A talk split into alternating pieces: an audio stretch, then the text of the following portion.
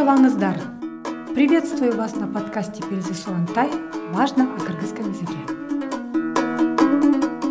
Сегодня тема нашего подкаста должен быть тавыш жөндөмөсү винительный падеж но как это всегда бывает, задали мне вопрос, на который необходимо быстро отреагировать. Спасибо вам за них. Это еще один показатель того, что вы слушаете наши подкасты. Итак, меня спрашивают, а как в кыргызском языке сказать «пожалуйста»? Отвечаю, никак. Это еще один плюс, который облегчит вашу жизнь. Не надо специально заучивать слово «пожалуйста». Его в кыргызском языке нет. А если серьезно, то, конечно же, опять прибегаем к помощи суффиксов, а именно суффикс «чи» с вариантами «чи», чу-чу. Легко и просто. Надо только четко помнить про сингармонизм гласных.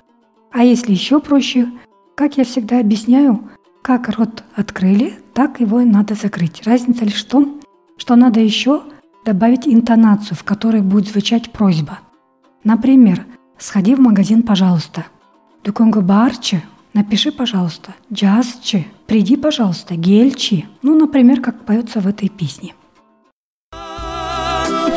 келчи келчи кыш шілдені қымбатым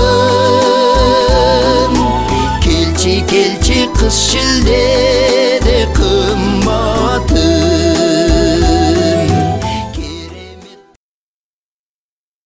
Но помните, через интонацию в этой же форме можно передать смысл. Получится так, как «отвяжись» или «отстань». Давайте сравним. «Сходи, пожалуйста». «Барчи». «Отстань». «Барчи». Встань, пожалуйста. Турчу. Да встань ты. Турчу. Если же человек мешает, ну, ребенок бывает, писатель, вот и говорят, от, в смысле, отстань, турчу. Это если мы говорим с ровесниками, с детьми только можно, допустимо. А вот как быть со старшими или руководителями, в смысле, пожалуйста. Ну, не вздумайте ни в коем случае им так говорить. Вы, наверное, представляете, какие будут последствия. Повторяю, Первое. Просьба передается через интонацию и путем добавления личных окончаний вежливой формы. Например, барыңыз чи. Сходите, пожалуйста. Айтыңыз чи. Скажите, пожалуйста. Жазыңыз чи. Напишите, пожалуйста. Вот тут будьте аккуратны, чтобы понять два менталитета – кыргызский и русский. Вот, например, случай, который произошел со мной в кафе. Сидели мы маленьким поликультурным коллективом. Следуя нормам родного языка, я попросила подать ложку. При этом сказала «подайте ложку», вложив в интонацию все просительные нотки со смыслом «пожалуйста», на которые была я способна. На что русскоязычный человек ответил «возьми сама». Почему, спросите вы? А потому что по нормам родного языка того человека нет просительных ноток и интонаций, а есть слово «пожалуйста». Вот такой казус. Поэтому будьте осторожны, не наступите на мои грабли. Также значение «пожалуйста» передается через двойные глаголы. Первый глагол смысловой, показывает действие, второй вспомогательный, куда добавляются личные окончания. Например, «Барып коюңузчу» – «Сходите, пожалуйста». «Жазып коюңузчу» – «Напишите, пожалуйста». «Туруп коюңузчу» – «Встаньте» или «Привстаньте, пожалуйста». «Гелеңизчи» – «Придите, пожалуйста». Кстати, таким же образом можно составить и просьбу на «ты». Например, «Барып койчу» – «Сходи, пожалуйста». «Туруп койчу» – «Встань, пожалуйста». «Гелеп койчу» – «Приди, пожалуйста».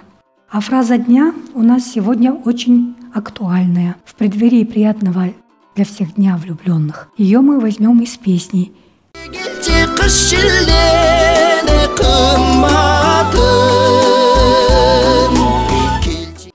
Там есть такие слова. Гельчи кыш камбатым, что в дословном переводе означает «приди, пожалуйста, в зимние морозы, милый или милая». Помним, что в кыргызском языке нет родовых категорий. А вежливую форму возьмем такую. Айтып коюңузчу, скажите, пожалуйста. Используйте как захотите. До следующего подкаста. Или всю неделю на улице, на работе или дома. Чтобы узнать о чем, чем-то, начните с фразы «айтып коюңузчу», а дальше все, что хотите узнать. На этом все. Ждите следующего подкаста.